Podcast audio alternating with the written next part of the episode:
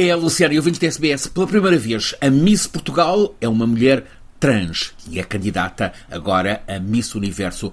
Com quase um século de história, este concurso de beleza, Miss Portugal, a modelo Marina Machete recebeu o título e vai representar Portugal no concurso Miss Universo que vai decorrer em 18 de novembro em El Salvador, na América Central. O concurso em Portugal agregou representantes de diferentes localidades. Ora, Marina Machete, com 28 anos, foi a representante da Vila de Palmela, em Setúbal, a sul de Lisboa. Fica uns 30 km para sul de Lisboa. Além de ser coroada Miss Portugal, venceu na categoria que distingue a candidata mais confiante.